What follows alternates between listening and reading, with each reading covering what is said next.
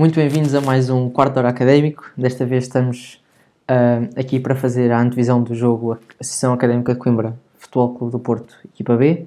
Uh, Porto B que se encontra em 18º lugar com 24 pontos, 11 dos quais conquistados uh, em sua casa, 13 fora. Um, em 27 jogos conta com 5 vitórias, 9 empates e 13 derrotas. Uh, são então a lanterna vermelha do campeonato. Um, antes de mais, eu gostava de introduzir aqui uma pergunta. Uh, Gonçalo responde primeiro e depois a Miguel. Uh, quantos jogadores tem o Porto B inscritos para a segunda liga? E não vale ir ver, não sei se vocês já tiveram a ver isso. Mas mandem um bitite. É. Pá, então eles na equipa B devem ter pai 20 e tal jogadores, na equipa A também tem 20 e tal jogadores, portanto eu diria pai 50. É, eu, não, eu não sei como é que isso funciona. Eu estou a dizer, eu estou a dizer Sim, diz. porque não são os mesmos, não são os mesmos. Eu estou a dizer inscritos, porque os que estão na A, pelo que eu entendi, podem descer porque estão inscritos pois, nas liga, portanto, na liga. Eu estou a dizer inscritos só para a equipa B, tipo, mesmo para a equipa B. Devem ter os, os 25, acho que é o máximo é 25, ou, não, ou isso é só no FM. Não, eu tenho, não faço ideia. tenho essa não faço ideia. Deve ser.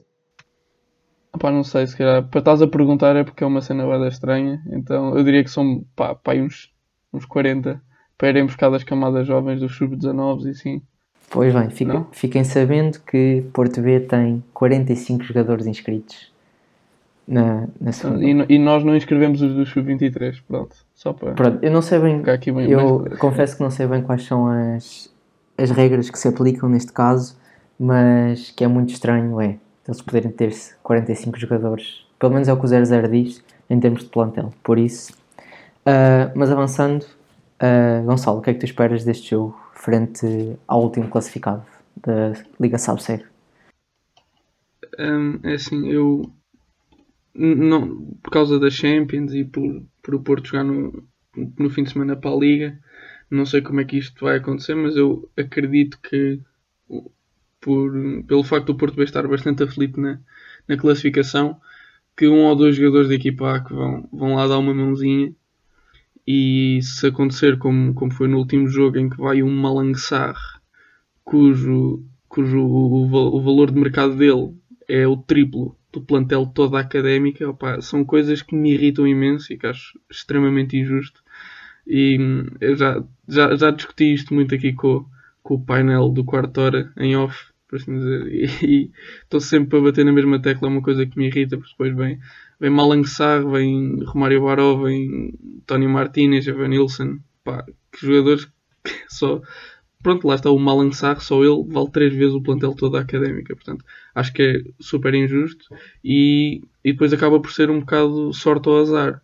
É, tiver, ter, é, é, termos o azar de encontrarmos o Porto B numa posição aflita da tabela, que pronto, já sabemos que vamos jogar contra uma equipa muito, muito mais forte do que costuma ser e esperemos que isto não corra, não corra mal para, para a académica. Miguel, achas que este fator eh, Champions e a, e a possível descida da, de jogadores da equipa principal a verificar-se pode influenciar e muito o jogo frente ao Porto B?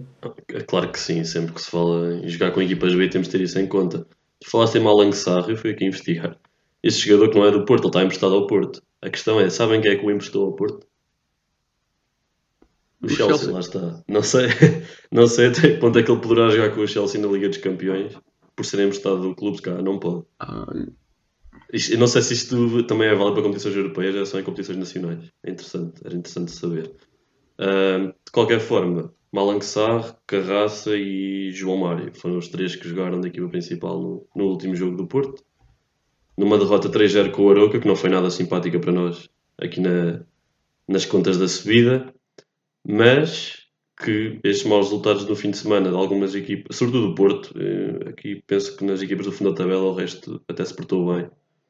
Mas isto resultou no, na, na Académica garantir a manutenção, portanto vamos dar os parabéns à Académica por ter concretizado o principal objetivo da época e por garantir pelo menos um lugar na segunda liga no próximo ano. Um, em termos deste jogo, olha, é, é, o que vocês já falaram. Nós, os três, estamos de acordo. As equipas B neste campeonato trazem coisas positivas, únicas exclusivamente para os clubes que as têm, e negativas para os outros 16. E desvirtuam um pouco aquilo que é competição, porque é diferente estar a jogar aqui contra por exemplo, o Danny Loader ou o Tony Martinez e o Ivan Nilsson. Sem desrespeito pelo Danny Loader, que está a fazer um bom campeonato, mas pá, é, é, incomparável. O Tony Martinez viu-se, marcou o gol da vitória do Porto este fim de semana. Sim, sim, é, acho que não deveria haver essa facilidade de jogadores virem rodar a equipa B porque não têm espaço na equipa A. Ou, podiam fazer ou uma, uma cota acho... de jogadores, em que podiam ter jogadores opa, no máximo. Eu já sou contra as equipas B, mas havendo as equipas B, ter tipo uma cota de 3 ou 4 jogadores que são definidos no início do ano, podem andar a saltar entre uma e outra. E pronto. Exato, exato. E acaba... O Malang Sarr e... não faz sentido, é emprestado. É um jogador que vale 15 Sim. milhões ou 20 milhões, é uma coisa assim.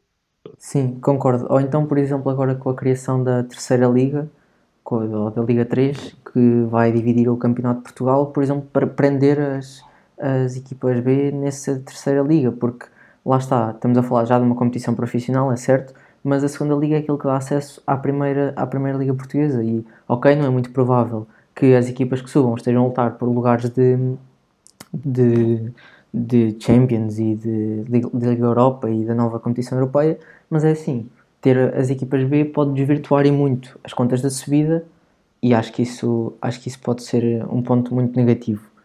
Um, espero um jogo nada fácil, apesar de ser contra o último classificado.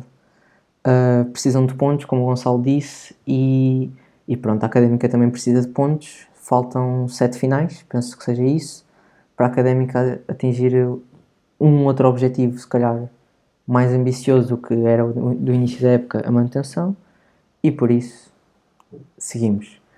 Um, próximo ponto deste quarto de hora. Uh, nós combinámos em off aqui uh, preparar uns 11 mais alternativos face à falta de ideias que a equipa tem apresentado nos últimos, nos últimos jogos e por isso, Miguel, convido-te a, a, começar a apresentar as tuas ideias. Ok, certo. Eu vou ser aquele que a ideia menos interessante, portanto, acho bem começar eu, vocês são mais criativos do que eu neste aspecto. Uh, portanto, nós o que temos visto desde o início da época é uma académica que se apresenta em 4-3-3, assumidamente, uh, com o Dias ali a funcionar como 6, às vezes temos o Guima mais recuado com o Dias, às vezes mais à frente com, com o Fabinho ou com o Xavi, mas tem sido essa a matriz de jogo da académica desde o início. Uh, a minha proposta de alteração é introduzir mais um avançado. Neste caso, que seria o Dani Costa. Uh, eu montaria a equipa para este jogo e se calhar para os jogos, para os jogos seguintes em 4-4-2, assumidamente, com duas linhas de, simples, duas linhas de 4 e, e dois avançados. Para este jogo em específico, uh, esta minha teoria pode sair furada porque não vamos contar com, com o nosso Ricardo Dias, se as nossas contas estiverem certas, porque ele levou o 11 amarelo da, da temporada, sendo que desses 11 há um duplo amarelo com o Estoril que não conta para estas contas. Portanto, na prática são 9 e, e, não jogará contra o, contra o Porto B. Portanto, nesse sentido, em termos de 11, aquilo que eu, que eu apresentaria para este jogo seria Mica, uh, Fabiano, Rafael Vieira, Silvério e Mike à esquerda. Acho que, mesmo sem ritmo, é superior ao Fábio Viana, sem, sem grande contestação.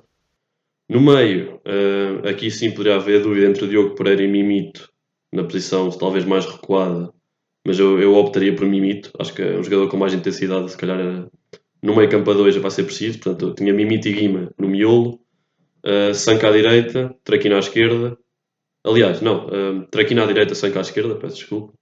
E na frente o Dani Costa e o Bolini. Acho que isto, em termos de, de um, num jogo em que a Académica tem de ganhar e tem de pressionar alto, acho que faz todo o sentido uh, entrarmos com, com dois avançados de início com uma ideia mais ofensiva do que aquilo que temos apresentado recentemente.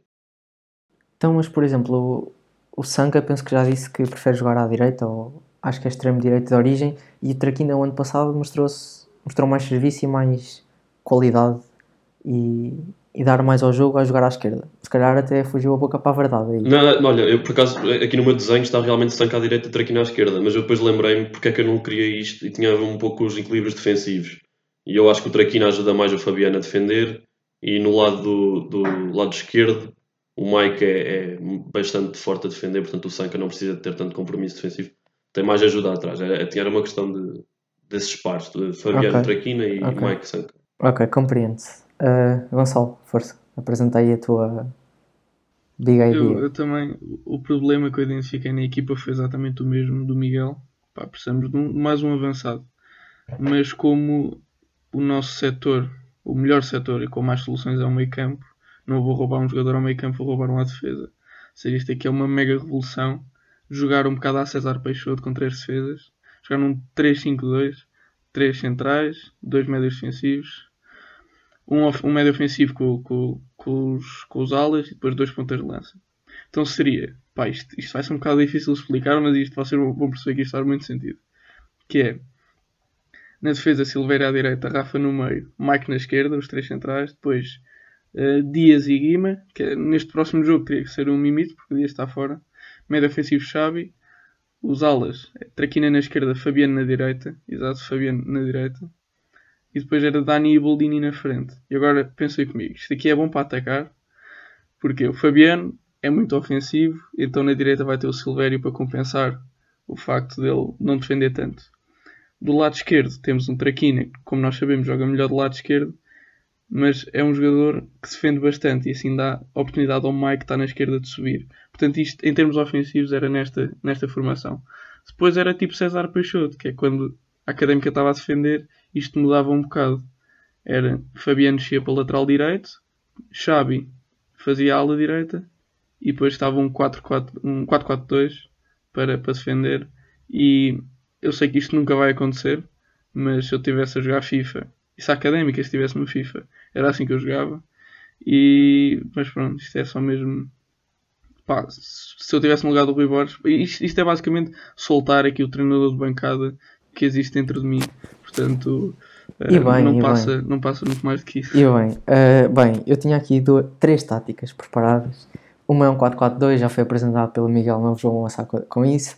Outra é um 4-3-3 que a Académica costuma jogar, mas como era apenas uma revolução dentro da mesma tática de jogo, decidi não apresentar essa.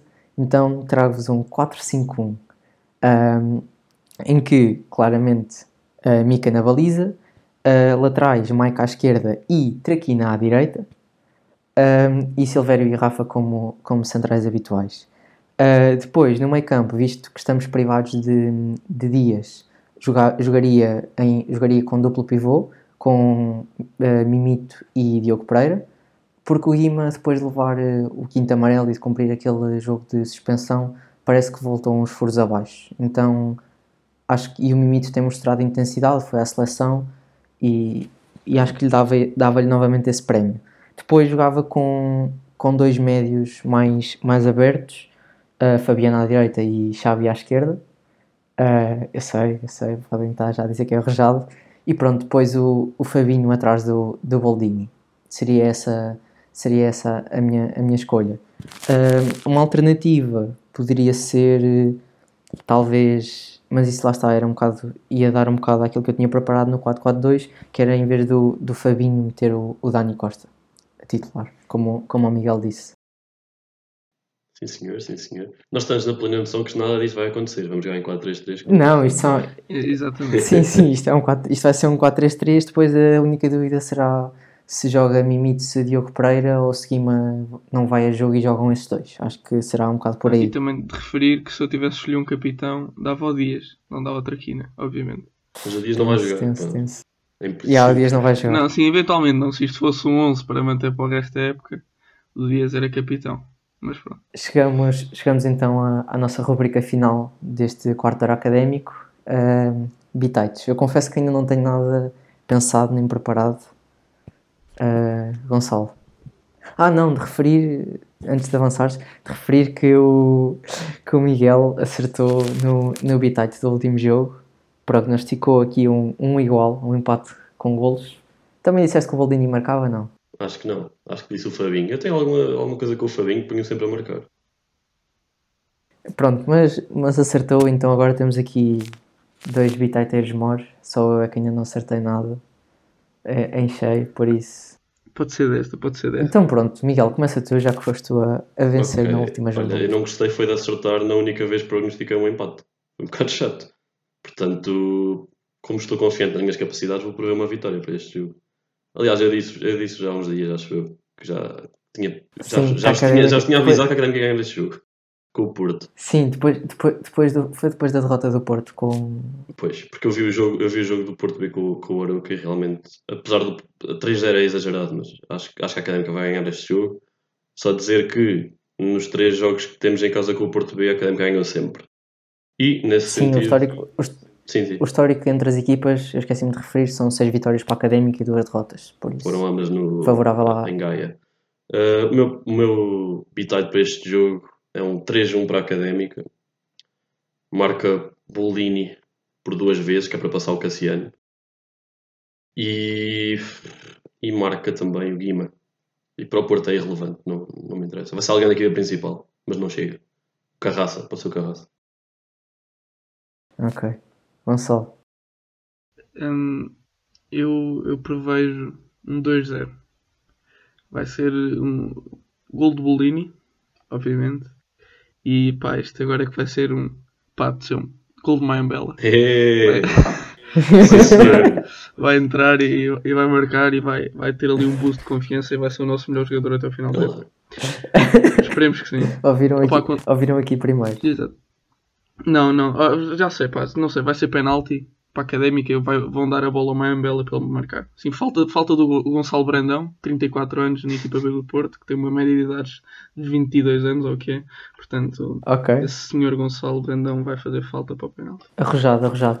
Hum, eu acabei de me aperceber que não incluo aqui no, nos meus 11 o Sanka, mas também vai um bocado encontrar a minha, a minha opinião, que coincide com, o do com, com o nosso ouvinte, o, o Guilherme Imperial, que disse que, que, disse que o, o Sanka é muito mais proativo e desequilibra muito mais o jogo quando entra do banco. Portanto, arma secreta ali aquela substituição aos 60 minutos, entrar o, o Sanka. Portanto, é, 60 visto para a académica- 60 minutos é Exato, 60 é muito. Está a ser muito otimista. Então, pronto, mas visto que eh, a Académica marca muitos golos na, na última quarta de hora do jogo, últimos 20 minutos, 20, 25, pronto, já me estiquei no, no, no time frame, mas ahm, eu diria gol de Fabiano e de Boldini. Fica ali depois a um golito do, do Cassiano. Penso que seja essa a diferença. Que ele tem dois agora. Uh, não sei se está 12. Ah, não, fica 12 a empatado. 11, não é? Fica empatado. 12 para o Cassiano. Fica 11 empatado, sim, sim. Sim, fica empatado. Mas pronto, fica empatado. E é isso. Ah, de referir também antes das, das despedidas que no passado domingo nós lançámos um episódio especial com o atleta do Sub-23 Tomás Costa, mas por motivos alheios à- ao podcast tivemos, tivemos que retirar. Contudo, estamos a fazer eh, todos os possíveis para que possamos lançar ah, esse episódio o mais breve possível. Algumas notas para fechar, Gonçalo, Miguel? Nada.